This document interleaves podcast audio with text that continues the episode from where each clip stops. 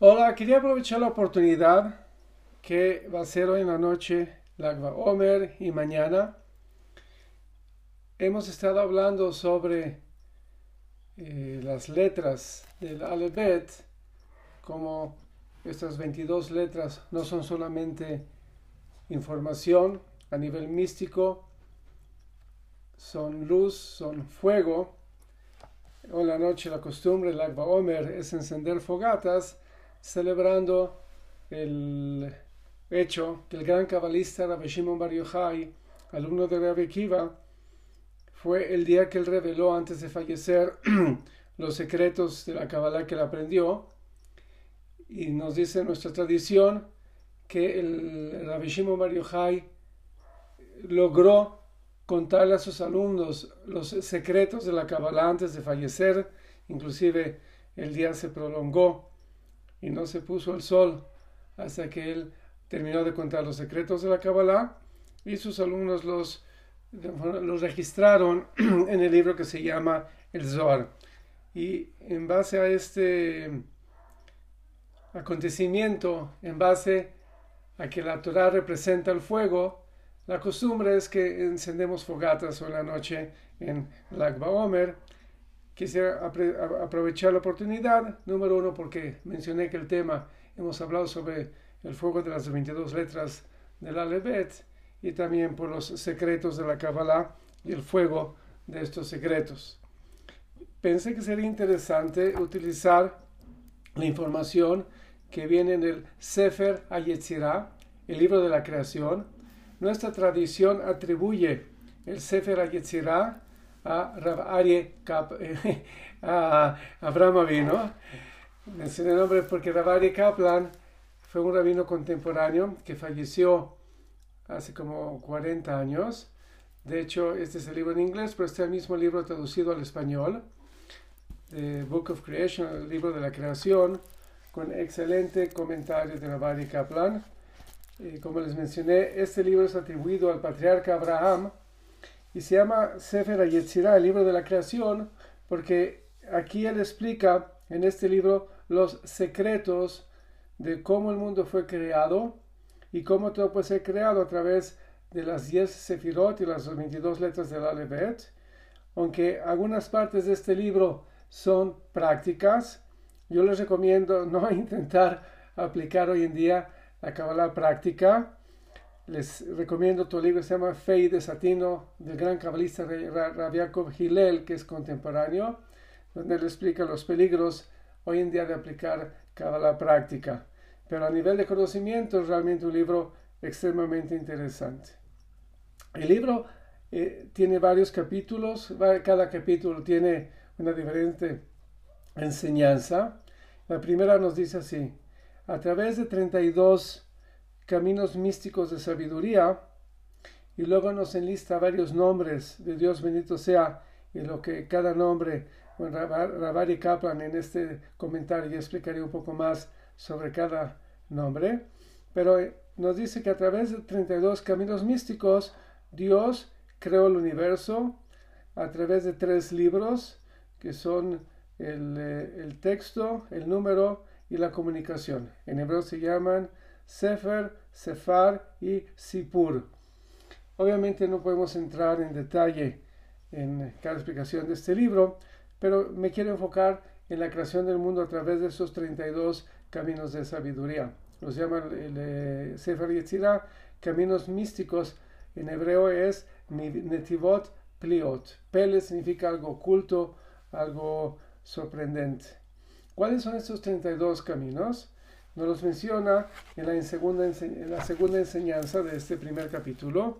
Dice 10 sefirot, que son parte de los primeros 10, y luego hay 32 letras, eh, eh, luego hay 22 letras. En total, 10 sefirot y 22 letras, que son, eh, vamos a ver primero Dios también, estas 22 letras se subdividen en tres grupos. El primero son las tres madres, explicaremos primero Dios a qué se refiere, luego las siete letras que tienen un sonido doble, y por último, eh, eh, dos letras que son eh, elementales, en se llaman pshutot, que no tienen un doble sentido, un doble sonido. Y entonces vamos a ir viendo cómo a través de estas letras, qué es lo que Dios fue creando. A nivel de introducción, el concepto de estos 32 caminos de sabiduría, caminos místicos, eh, en, el libro de, en el libro de Génesis, todo el primer capítulo que relata la creación del mundo, obviamente está basado en Kabbalah, no se puede tomar a nivel literal, ni cómo fue creado, ni en qué día fue creado cada cosa, no es a nivel literal las cosas que conocemos, si son a nivel espiritual la raíz de todo, y todo tiene una raíz espiritual que se proyecta en este mundo físico. Es como una, una película, que la película está en el aparato, ya sea en la computadora, en un proyector, y luego eso ya se proyecta a una pantalla. En la pantalla es donde estamos viendo que se desarrolla la película, pero la información de la película no está en la pantalla, está o en la computadora o está en el proyector y ahí es la raíz de la información. Lo mismo en el mundo. Este mundo físico, el planeta Tierra, es como que la pantalla donde aquí todo está ocurriendo, donde la acción se está desarrollando, pero hay que saber que a nivel de raíz, la acción comienza en en esta raíz espiritual donde todo fue creado. El libro de Génesis, en el primer capítulo, nos explica cómo todo eso fue creado. ¿Qué fue lo primero que Dios creó? Estas diez sefirot. Son, por eso, de los 32 caminos de sabiduría, es lo primero, las diez sefirot. La palabra sefirá también la misma raíz de la palabra mispar, que en hebreo significa número. Las sefirot representan la división cuantitativa que ocurrió en el mundo. Antes de la creación del mundo solamente existía Dios y no una unidad total y completa. Para que haya una creación tiene que haber una segunda, la oportunidad de una segunda creación poder existir. Entonces se requiere una división que es una división cuantitativa, crear algo además de Dios. Por ese motivo, el libro de Génesis comienza con la letra Bet. Cada letra tiene un número, un eh, valor numérico, que es su localización en el Aleph Bet, en el abecedario. La letra Bet es la segunda, por lo tanto tiene un, valor numérico de 2 y esto representa mensajes. El mundo fue creado con la división, con la multiplicidad. Por eso la primera letra de la Torah es la letra Bet, que significa el número 2. Antes de la creación era más el número 1, Eján de a Dios, ahora viene con la letra Bet, la división en dos. En total hay una división de lo que Dios va a proyectar en el mundo en el número 10. Y por eso encontramos que en el judaísmo el número 10 es un número tan importante. Eh, el minyan de personas es 10 personas, encontramos los 10 mandamientos, encontramos también las 10 plagas con las cuales Dios castigó a los egipcios y muchos otros conceptos en base al número 10. En Kabbalah, el número 10 representa como si fuera una escalera que conecta lo que hablé yo, este planeta Tierra, que es la pantalla donde todo está ocurriendo, se está desarrollando, lo que la conecta con lo más alto que es Dios. En otra oportunidad posiblemente vamos a poder estudiar con detalle el contenido, la conexión de las 10 sefirot, pero nada más a nivel general, ellas unen desde lo más elevado hasta este mundo y de esta forma estas 10 sefirot de alguna forma proyectan 10 atributos divinos que podemos de alguna forma conocer de Dios. No estamos hablando de la esencia de Dios, que la esencia de Dios es infinita, pero estamos hablando de aspectos de perfección que Dios quiso proyectar, los quiso de alguna forma eh, mostrar a nosotros, a las criaturas del mundo. Estas diez sefirot es lo primero que fue emanado y a través de ellas Dios creó al mundo y a través de ellas Dios está dirigiendo al mundo. Esos son los diez, los primeros diez caminos de sabiduría que Dios introdujo en la creación del mundo. De hecho, hay una costumbre ahora que estamos en el conteo entre Pesach y Shavuot de las siete semanas del Omer. Algunos sidurim van a hallar que después del día que estamos contando, en la noche va a ser el día 33, que es la Omer, va a decir después del día que a este mundo, del, mundo del número 7 equivalen las siete sefirot inferiores y cada día mencionamos cómo cada una de ellas está contenida por una también de estas siete. Entonces, en los 49 días desde Pesach hasta Shavuot, vamos a mencionar las siete combinaciones individuales de las siete sefirot. Nada más un ejemplo de lo que representan las 10 sefirot. Eh, a nivel informativo son la sefirá de bondad, en hebreo se llama Gesed, o la sefirá de Geburah, que significa control, etc. Este es el, comienzo de la creación.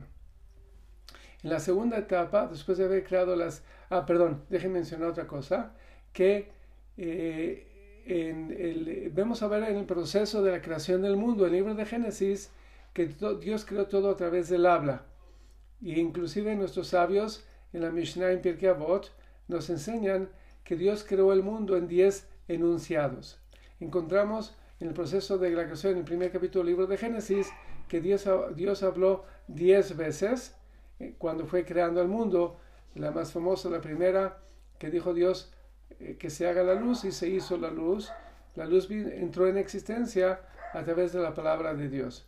Hay en total diez veces que Dios habla en la creación del mundo, porque a nivel cabalístico están relacionados con estas diez raíces de las sefirot. Pero a nivel un poco más detallado, después necesitamos las 22 letras, porque las sefirot son la energía espiritual que es la raíz de todo lo que va a ser creado, pero las herramientas a través de las cuales todo va a ser creado son estas 22 letras de la Levet. Y esto lo vemos eh, también en el primer versículo del Bereshit, del libro de Génesis, porque si preguntáramos qué es lo, qué es lo primero que Dios creó, uno pensaría o los cielos o la tierra, porque dice en, los comienzos de la creación de los cielos y la tierra. Pero el Zohar explica que lo primero que Dios creó, si uno lo lee en hebreo, dice Bereshit bar Elohim et Hashamayim vet La palabra et significa del Aleph a la Tav. A nivel literal, et significa los. En el principio Dios creó los cielos y la tierra. Pero a nivel profundo cabalístico, la palabra et significa lo primero que Dios creó, Brishit lo primero que Dios creó es Et, de la letra Aleph a la letra Tav.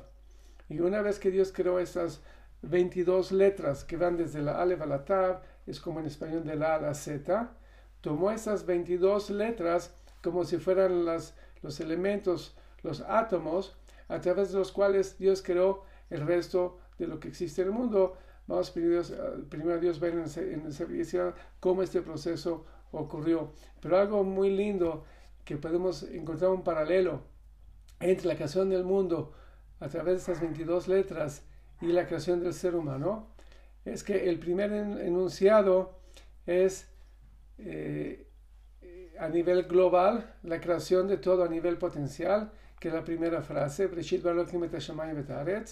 en los comienzos Dios creó, o en el comienzo de la creación de los cielos y de la tierra, explica el gran cabalista Nachmanides Ramban que inicialmente Dios creó todo a nivel potencial, primero en un potencial de espiritual que es lo que se llama los cielos, etashamaim, y un potencial material, etaretz, los dos son potenciales que en el proceso de la concepción de un ser humano lo podemos identificar como la célula que da el papá el esperma y la célula que da la mamá el óvulo. Es interesante que todo esto fue creado a través de estas 22 letras. Sabemos que en, las células del ser humano hay 23 cromosomas y en los cromosomas hay miles o millones inclusive de genes. Cada cromosoma tiene una función y estos 22 pares de cromosomas es porque el papá da 22, la mamá da 22 y el, número, el número 23 es el cromosoma que va a determinar el sexo del bebé que va a ser concebido. Pero entonces es interesante cómo en la formación de un ser humano, también la parte activa de la formación son 22 pares de cromosomas que equivalen a estas 22 letras de la Levet. Y en base a estas 22 letras, Dios fue creando todo, vamos a ver cómo el Sefer Yetzirah. Y de ahí en adelante el proceso aunque fue en seis días, tomó otros nueve enunciados que Dios eh, así a nivel simbólico habló, y eso también equivale a los nueve meses del desarrollo del bebé dentro del útero de la mamá. Con eso entonces vemos una, un paralelo entre la creación del mundo de potencial actual, como también ocurre de potencial ah, concreto en el bebé, a través de 22 cromosomas, a través de las 22 letras del alfabeto. Y es por ese motivo que fue lo primero que Dios creó. Vamos a continuar eh, explicando este proceso.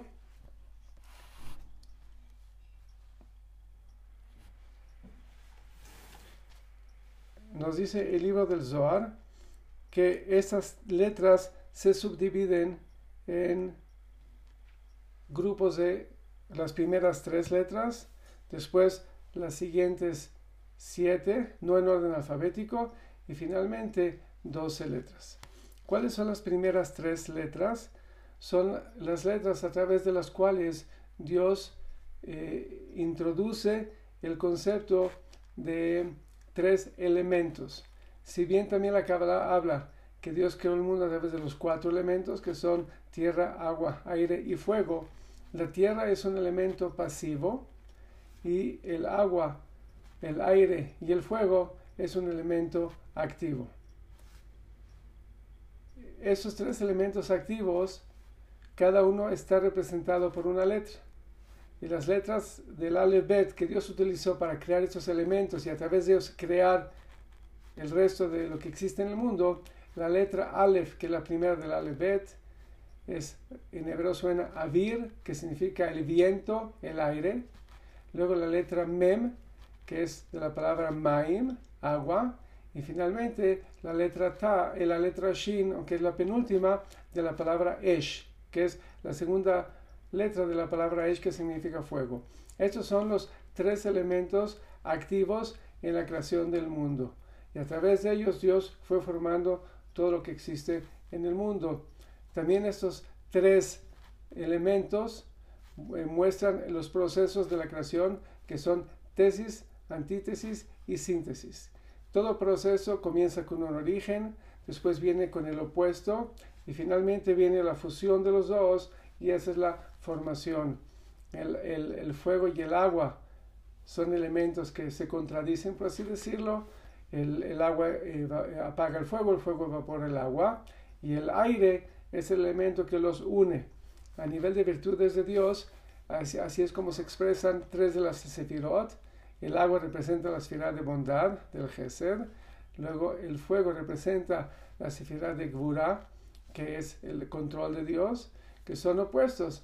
La bondad de Dios, el agua, es el dar incondicional y el fuego es introducir condiciones que Dios lo hizo para que podamos tener el mérito del que obtenemos. Inicialmente Dios creó el mundo por bondad, ese es el agua, nos regala la vida, donde hay agua hay vida. Pero por otro lado, introduce el concepto de la justicia, que significa que dio leyes espirituales de comportamiento y de ética moral, que si las cumplimos correctamente nos autoperfeccionamos y de esa forma podemos recibir la recompensa que Dios nos quiere dar. Son dos energías conceptualmente contradictorias. Una es la bondad incondicional y la otra es la condicionada. Y finalmente el aire, por así decirlo, es la que las une, es la que las pone en equilibrio, y lo que se llama en hebreo el rajamim o la misericordia, a nivel de Sfirot se llama el tiferet, la belleza o la armonía. Esos tres elementos son las raíces de todo, ellos también están en una forma simbolizados en el nombre de Dios de cuatro letras, el nombre sagrado Yud Hei, después Vav Hei, que ni siquiera lo pronunciamos como se escribe. En ese nombre, la primera letra de nombre, la letra Yud, significa la bondad de Dios, es elemento agua, el dar. Después viene la letra Hei, que ya significa más el trabajo, la justicia. Y finalmente la letra Vav, en hebreo inclusive Vav significa y, el que une, es la unión de estos dos opuestos en el balance. Al comienzo de todo vienen primero estos tres elementos y con esto concluyo hoy que también estos tres elementos representan, como dice Sefer Yitzirah, tres aspectos que van a determinar la realidad de todo lo que existe. Uno es el concepto del tiempo, una variable que es el tiempo. La segunda variable va a ser el espacio, o la en hebreo, el mundo. Y la tercera va a ser el ser o la entidad. Estas tres letras, Aleph, Mem y Shin, van a ser la raíz de estos tres elementos que van a crear el mundo de forma activa y que también van a determinar estas tres variables que van a ser tiempo, espacio y ser. Primero Dios, continuamos mañana.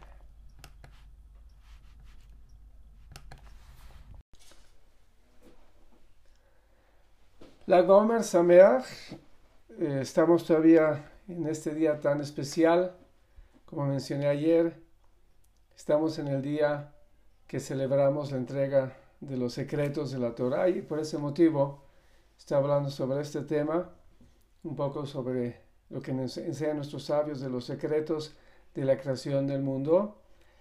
Una continuación de lo que hablé ayer.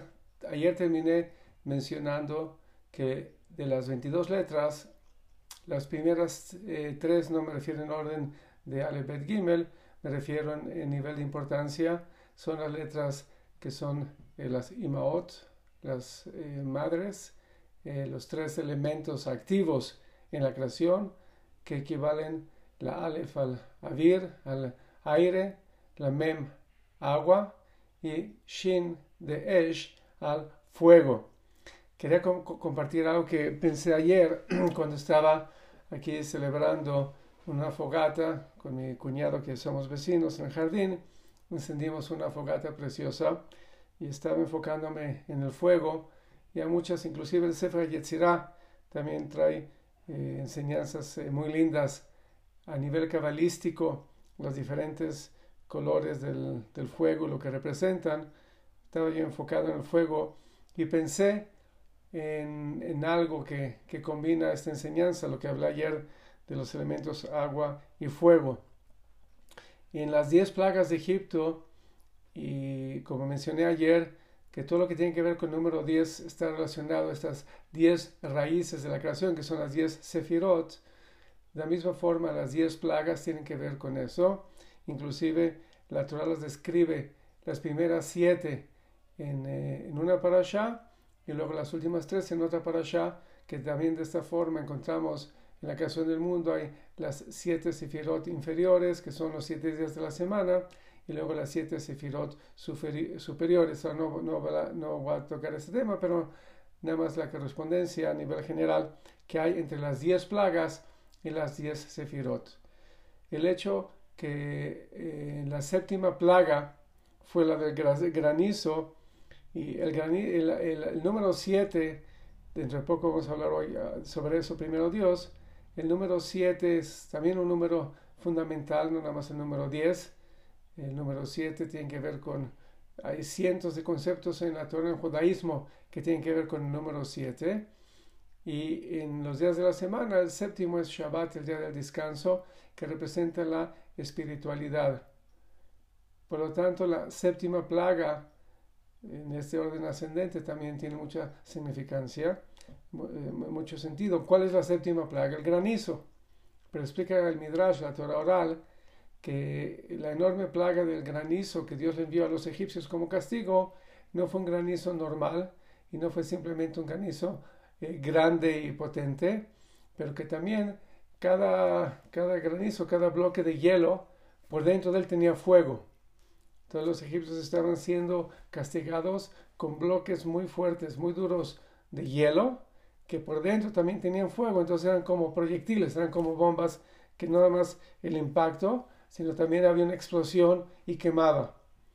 Ayer que estaba viendo, como les digo, el fuego de la fogata, estaba yo pensando, ¿cuál es, cuál es el aprendizaje, el fuego dentro del agua?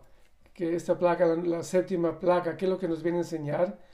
Y estaba pensando, en base a lo que hablé ayer de los elementos, también el fuego representa lo espiritual, el alma, dice la Torah, eh, dice el libro de los Proverbios del rey Salomón, Kinder mitzvah or, la mitzvah es como una vela y la Torah es como la flama y la llama de la vela.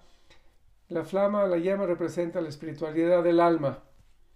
El agua, aunque también en diferentes aspectos. También puede representar espiritualidad, pero un aspecto que está relacionado a la parte del cuerpo, el agua representa los deseos, representa la envidia, representa la avaricia, representa los deseos sexuales.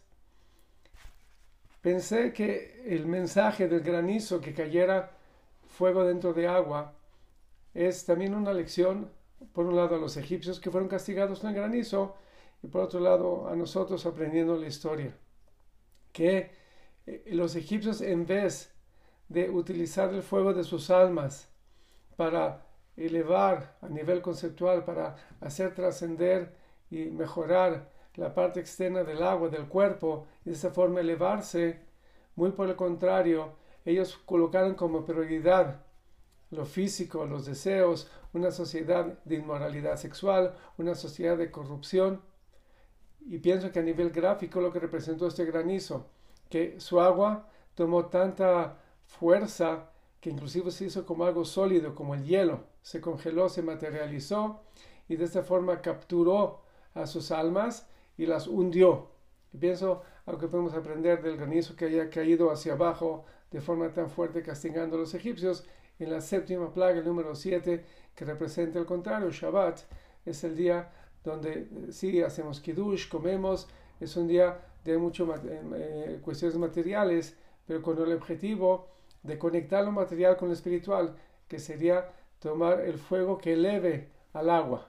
Y con los egipcios, pienso, se dio al contrario, por eso fueron castigados con estos bloques de agua cayendo, golpeándolos y explotando. Ok, eso es algo nada más de nuevo en relación a, al Agba Omer. Eh, regresando a nuestro tema, que la creación del mundo a, través de las letras del Alefbet. Ayer mencioné esas que resumí ahora, la Aleph, la Mem y la Shin, los tres elementos. Pero eh, antes de entrar en las otras, en el siguiente grupo, que es el grupo del número 7, quisiera leerles la enseñanza número 2.2 en el capítulo 2. Después de que el Sefer Yetzirah introdujo esos tres elementos, nos dice lo siguiente. Estas 22 letras, cómo, cómo Dios las creó y cómo las utilizó, nos dice Hakakan, Hartzan, Tzarfam, Shaklan, Veemiran. Y si primero las grabó, que si primero las perforó, lo primero que Dios hizo es darles existencia, que sí como que diseñarlas, pintarlas, cada letra con lo que representa. Luego las eh, sacó de su lugar, les dio una existencia independiente, por así decirlo, y después las permutó y a través de ellas comenzó a crear palabras y a través de las palabras comenzó a crear al mundo y de esta forma él eh, dio la forma, la imagen que quería del mundo y con eso formó y forma al mundo. Me voy a saltar a la enseñanza del capítulo 2, enseñanza 4, cómo, cómo las combinó. Nos dice así, es eh, estas 22 letras eh, que son el cimiento de todo, Kadam de Galgal Kemin Joma.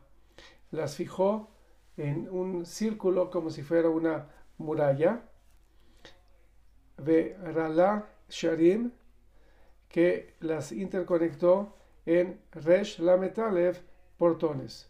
Que, regresando al concepto de gematria de valor numérico, la letra Resh suma o representa, mejor dicho, el número 200, Lamet 30, Aleph es 1.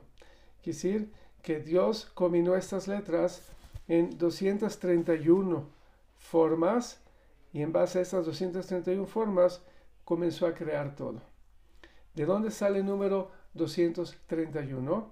Si ustedes hacen un círculo, que es lo que hice aquí, que las colocó en un círculo como una muralla, si ustedes toman un círculo de 22 puntos, pueden hacer el experimento, tomen 22 puntos en un círculo y tracen líneas de todos los puntos que toquen a todos los otros puntos, van a encontrar que hay 231, 231 líneas. De ahí sale este número 231.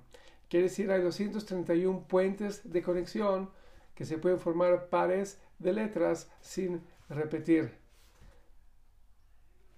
En lo que nos está enseñando el Sefer Yetzirah, que en la creación del mundo, eh, ayer mencioné que Dios creó el mundo a través del habla. Y eh, no significa a nivel muy sencillo, muy simplista, como si fuera un abracadabra, un ocus pocus y hace 5780 años ya todo comienza a existir. A lo que se refiere que Dios creó el mundo a través del habla, significa que los componentes de la creación son las letras y el habla. Y no solamente Dios habló en aquel entonces, sino que inclusive hoy en día, dice un versículo, eh, lo hicimos en el rezo,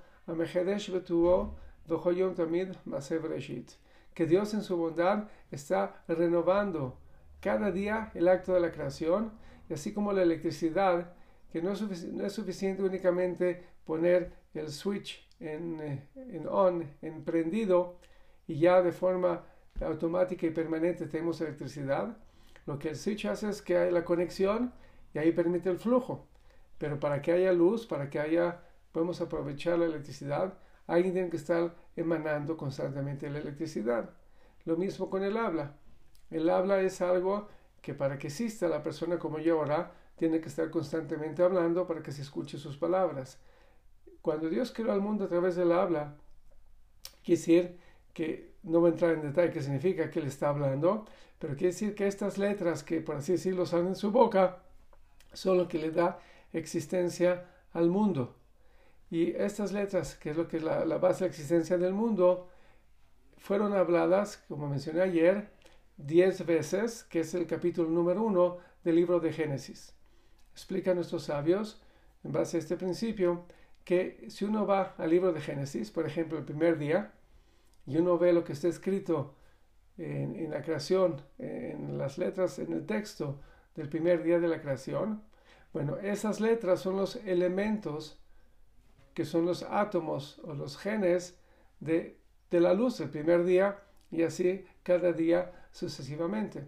Lo que nos dice acá el Sefer Yetzirah es que Dios tomó esas letras que encontramos en el libro de Génesis y las interconecta en esta combinación de 231 formas de conectar esas letras y es como los átomos que se conectan uno con el otro y forman moléculas y estas moléculas forman toda la materia que existe.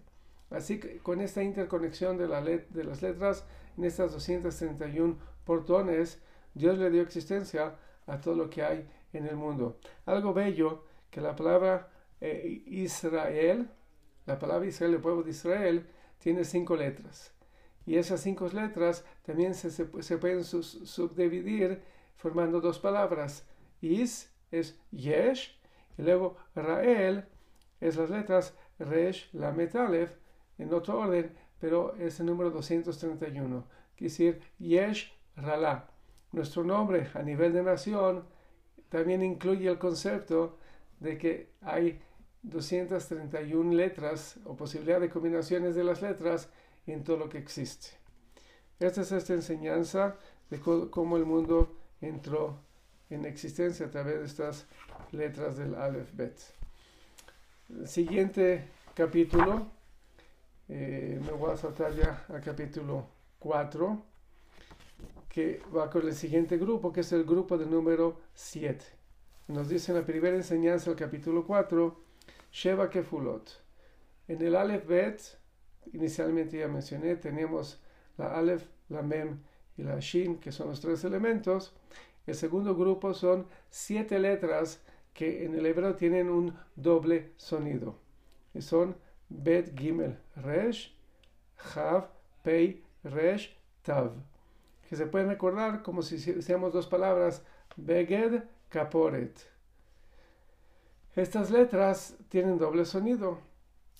No todas sabemos cómo pronunciarlas con doble sonido, pero algunas de ellas sí, por ejemplo la bet, a veces con, puntito, con puntitos bet, como B labial, y con eh, sin puntitos de V, como Víctor. La Jav es con puntitos K, sin puntitos J. La P con puntitos P y sin puntitos F.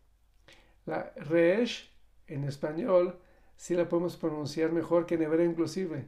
En hebreo moderno los israelíes pronuncian la resh gutural, pero no es correcto. En el Sefer la resh no es gutural y tiene un doble sonido, como en español caro o carro.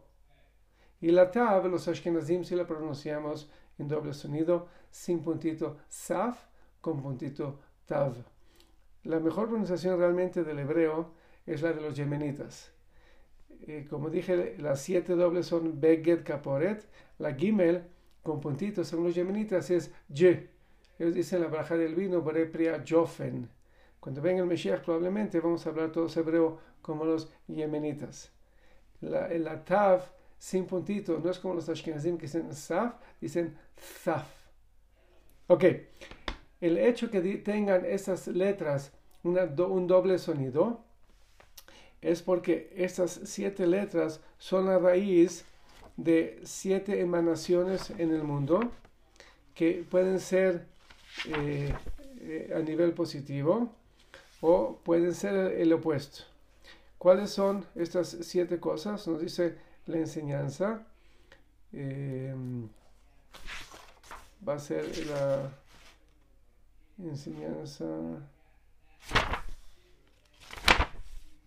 Aquí está la enseñanza número 2, capítulo 4, enseñanza número 2. Dice así: Sheva Kefulot Beged Kaporet dice Yesodan, ellas representan siete virtudes en el mundo.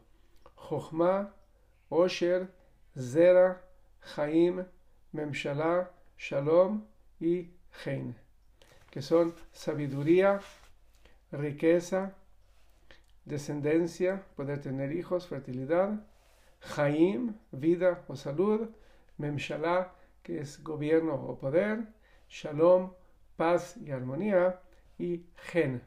Gen es gracia. Quiero aquí aprovechar esta enseñanza para decir algo. La belleza de estudiar Kabbalah es que nos enseña una perspectiva preciosa de todo lo que existe en el mundo. El, el por qué existen este tipo de mm, cuestiones, la paz, la sabiduría, o las siete de hecho que nos menciona acá, y también más adelante, no, no es que existen en el mundo opciones aleatorias o de virtudes o de defectos. Realmente estudiando uno puede ir a la profundidad de, de por qué estas siete y lo que hay por detrás de estas siete y también de alguna forma integrarlas en nuestra personalidad o como las vemos expresadas en el mundo. Entonces, para mí se me hace algo muy, muy bello, muy lindo.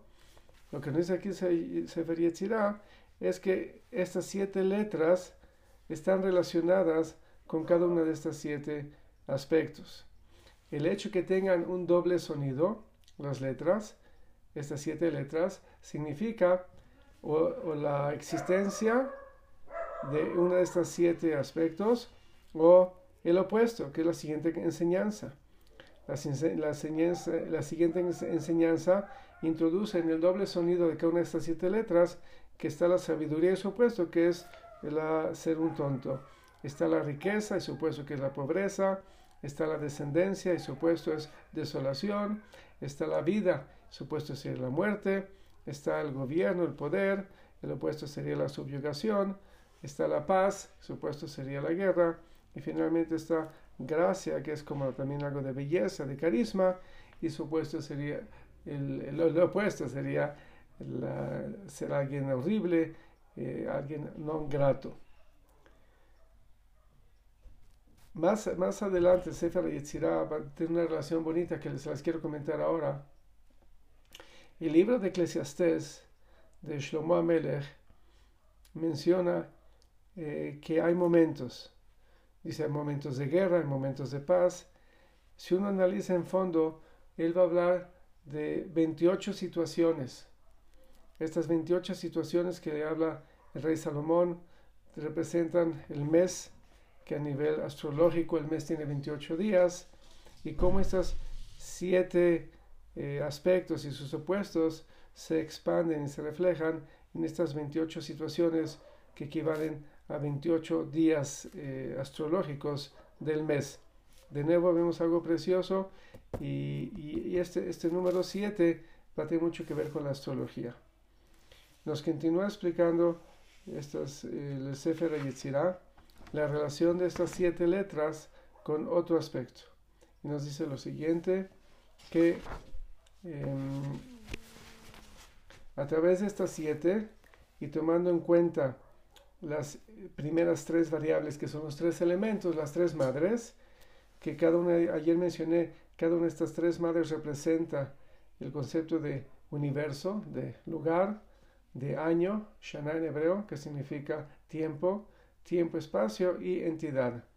Nos dice aquí el Sefer Yetzirah cómo Dios tomó estas siete letras y introduce siete aspectos en cada una de estas tres variables. Y nos dice así, siete planetas, aunque va a incluir al Sol y a la Luna, que no son a nivel astronómico realmente planetas, pero son luminarias. Hay siete planetas que van a gobernar al mundo en la cuestión del universo. Luego hay siete días en la semana, en la cuestión del tiempo. Y nos dice que hay siete portones en el alma. Así es como se van a reflejar. Y primero Dios, disculpen que tome un poco más de tiempo hoy. Continuamos ya mañana en detalle de cómo se proyectan estos siete aspectos en cada una de estas tres variables. Hashem vamos a continuar con el, eh, libro de la creación en hebreo de Sefer Yetzirah. Ayer eh, nos quedamos en explicar lo que las letras que tienen un doble sonido, que de hecho son siete, Beged, Kaporet, lo que según la Kabbalah son la raíz de lo que existe.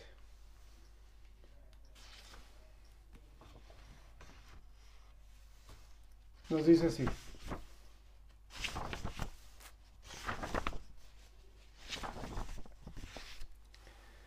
A través de estas siete letras, en la dimensión, en la variable que se llama universo, decir, en el espacio, se crearon siete, luminarias. Vamos a ver algo precioso dentro de poco, Saturno, Júpiter, Marte, el Sol, Venus, Mercurio y la Luna. Dentro de poco vamos a ver cómo cada una de estas letras equivale a cada una de estas siete luminarias. Después, en el concepto del día, de días de la semana, también cada una de ellas es responsable por un día de la semana. Y finalmente, cuando habla de los portones en el alma, tanto del hombre como de la mujer, se refiere al rostro que en el rostro tenemos siete orificios, dos ojos, en la nariz tenemos también dos hoyos, en los dos oídos y el séptimo, el central, que es la boca. Por ejemplo, nos dice eh, con respecto a la letra Bet, dice, a nivel de las virtudes que mencioné ayer, la letra Bet equivale a la sabiduría. Nos dice, coronó a la letra Bet con la sabiduría y después le ató una corona y las combinó y a través de ello formó la luna. La equivalencia a la letra Bet es con la luna en el plano de universo, equivale al primer día de la semana, el domingo, y al ojo derecho en, el alma tanto del hombre como de la mujer. Y así nos va a continuar a decir cada una de estas siete letras, la Gimel, corresponde también dice le, ató una cadena, una corona a la letra Gimel y la virtud que se relaciona con la letra Gimel es la riqueza. Las combinó así formó el sol en el nivel del universo. En cuanto a los días de la semana es la letra Bet y en cuanto al rostro significa el oído derecho.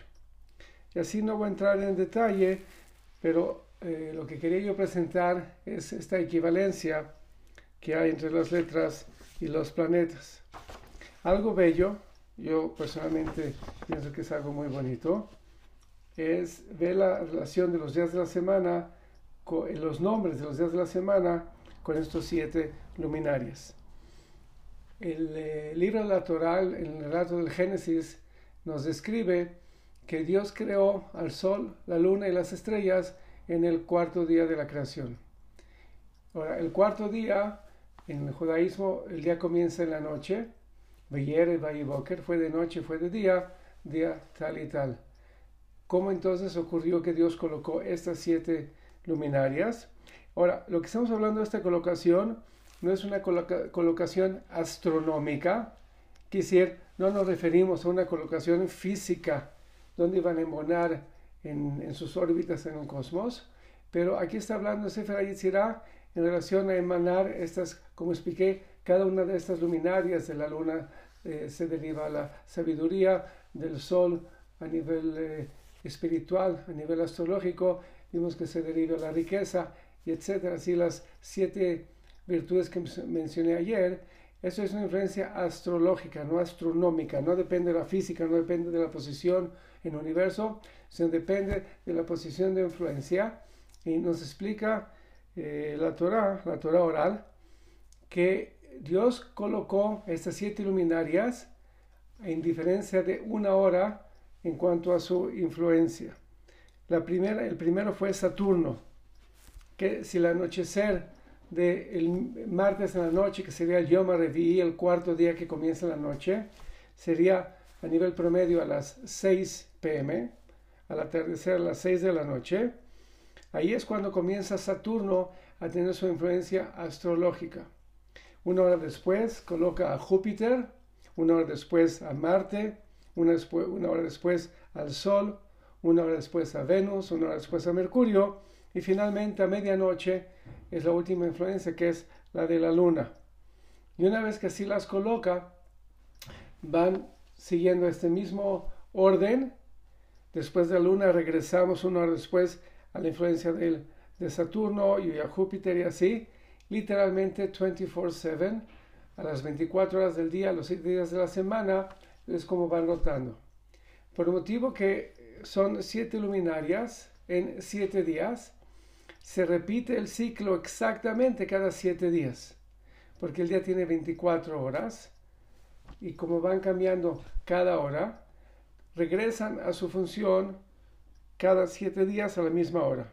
Ahora ven algo, lo que les comentaba que pienso que es algo precioso. No si sabían por qué llamamos los días de la semana bajo sus nombres. Ahora en español va a quedar exacto. En inglés hay que combinar tanto el inglés como algunos de los días de la semana están basados en lenguajes nórdicos o germánicos, pero es el mismo principio que están relacionados con los nombres de los planetas o las luminarias. Entonces vamos a comenzar en español con el domingo.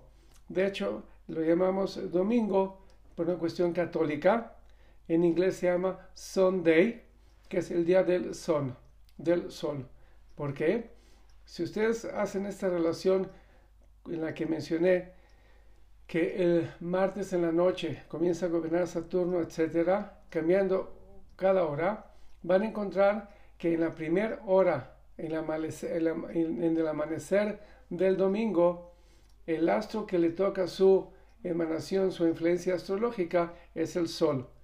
Por eso se llama Sunday, día del Sol. Luego, el, lunes le va a corresponder, base a este principio, a la primera hora del amanecer del lunes le va a tocar a la luna. En español, luna, lunes, inclusive en inglés es Monday the Moon. El martes, adivinen, a la primera hora del martes le toca su influencia a Marte.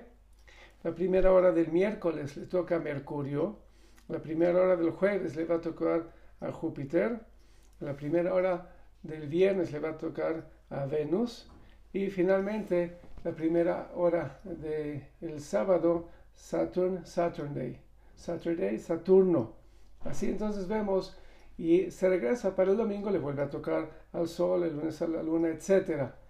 Repito, ¿cómo, cómo, cómo surge esta relación?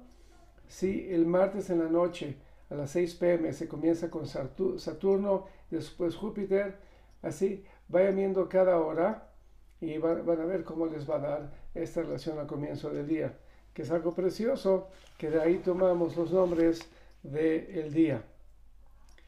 ¿Qué implicación espiritual existe en saber esta relación?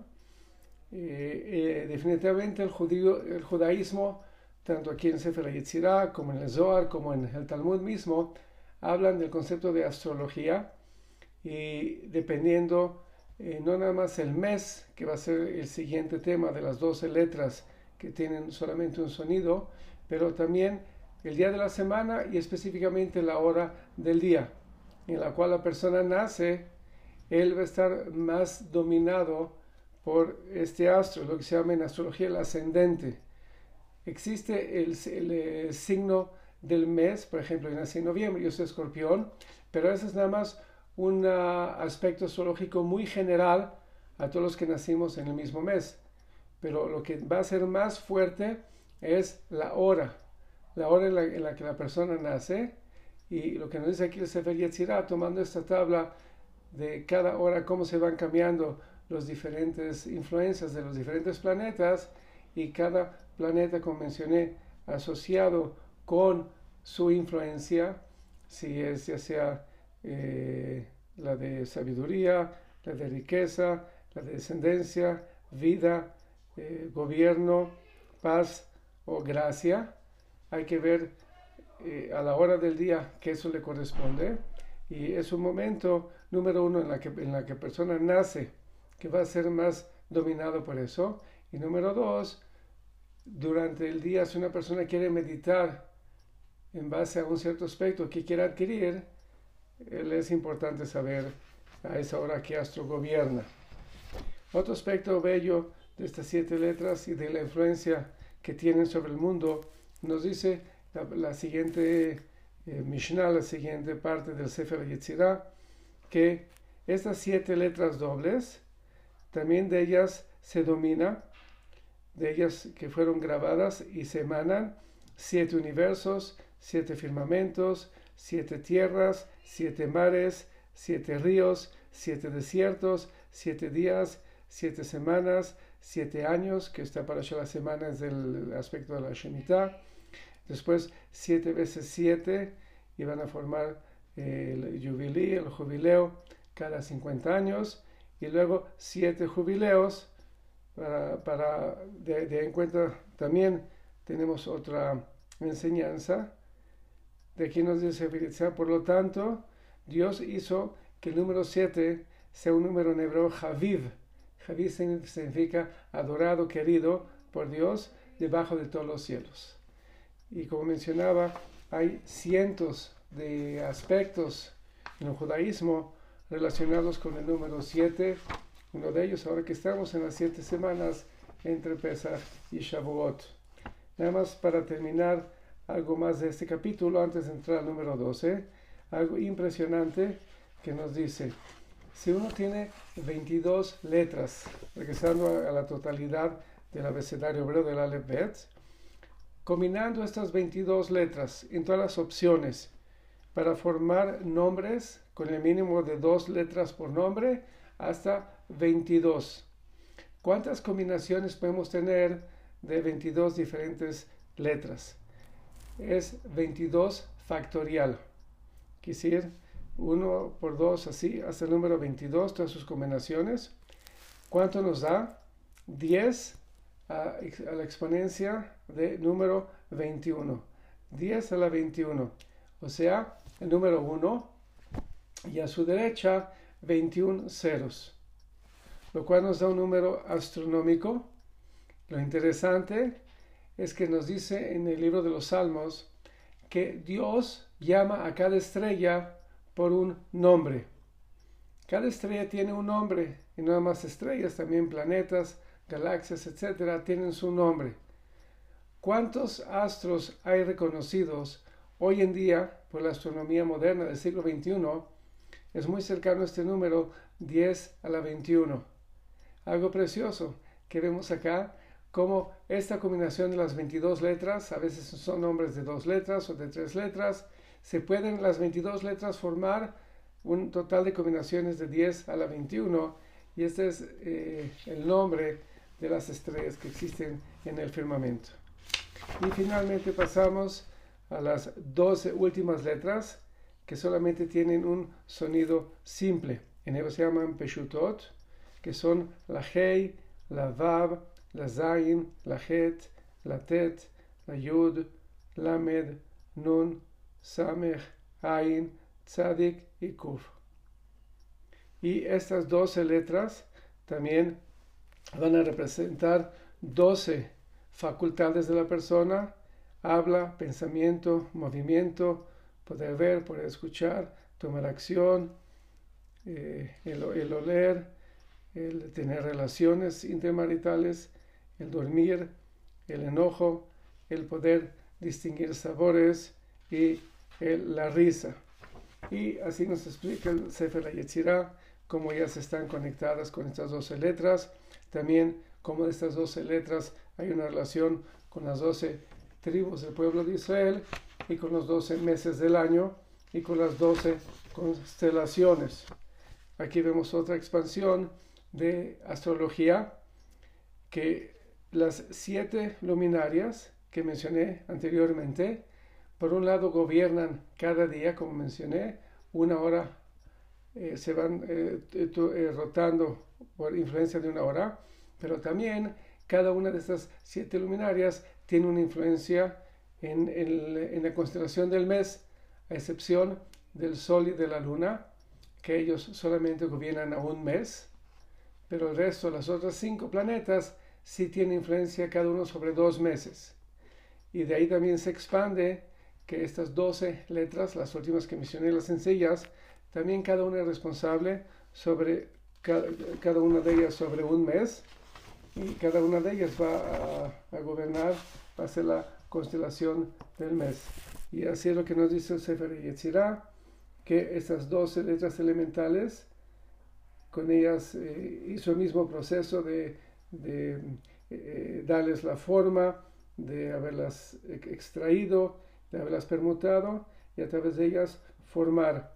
Y nos dice, regresando a las tres variables que son universo, que son lugar, tiempo y esencia, hay 12 constelaciones en, el, en el universo, hay 12 meses en el año.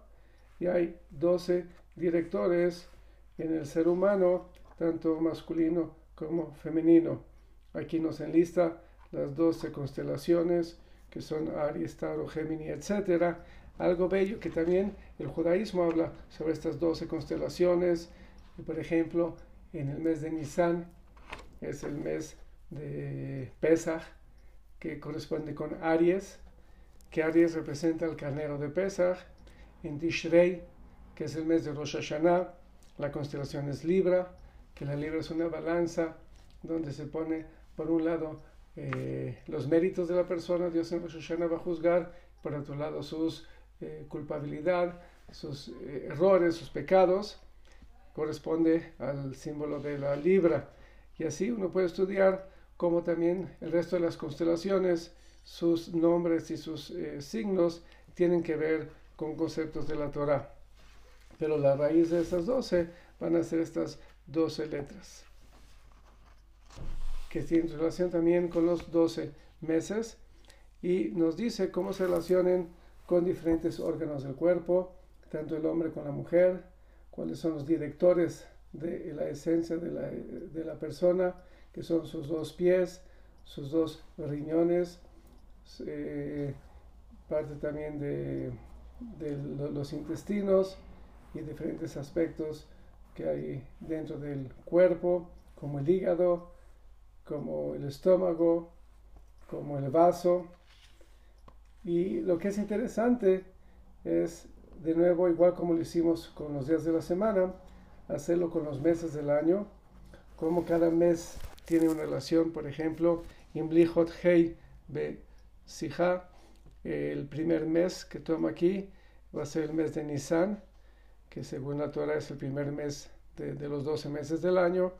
Ahí comienza con la primera de las letras que tiene un solo sonido, la letra Hei.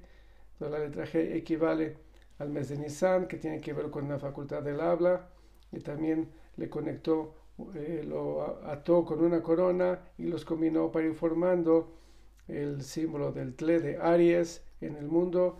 En el eh, cuestión de tiempo es el mes de Nisan en cuestión de órganos de la persona equivale al pie derecho, tanto en el hombre como en la mujer, y así nos va hablando sobre los 12 meses del año a qué órgano corresponde. Y aquí regresando a cuestión de astrología, si una persona como yo nací en, noviembre, que es eh, el símbolo de, escorpión, podría ver aquí en el Sefer Yetzirah cuál es la letra que tiene más que ver conmigo a nivel del mes y cuál es el órgano del cuerpo. Ahora, no es tan sencillo describir cuál es porque hay muchas versiones de los cabalistas de esta correlación. ¿Qué mes corresponde a qué? Está el Gondevina, hay diferentes versiones, inclusive del Sefer Yetzirah, está la expresión de Sade Gaon y de otros cabalistas, pero uno se puede más o menos dar cuenta de lo que le corresponde. Regresando a mi mes que soy escorpión, eh, la versión del Gondevina nos dice que tiene que ver con el olor. El mes va a ser el mes de Heshvan y el símbolo va a ser, como dije, el escorpión. Y es interesante que dice que para mí es el intestino, a nivel algo un poco privado, pero yo todo lo, lo canalizo a través del intestino. Cuando me pongo nervioso, todo lo paso al intestino. O cuando con la comida soy muy susceptible, es interesante que para mí este es el órgano más sensible que corresponde a mi mes. Y así eh, pueden ustedes también verlo en base a cuál es su mes y cuál es, va a ser su punto o más fuerte o más débil. Espero que les haya gustado este resumen. Nada más era para compartir la belleza de cómo el mundo fue creado a través de las 22 letras y cómo Dios dirige todo lo que ocurre a través de estas 22 letras del alfabet que son la raíz de todo y que son lo que eh, son las herramientas a través de las cuales eh, todo está ocurriendo.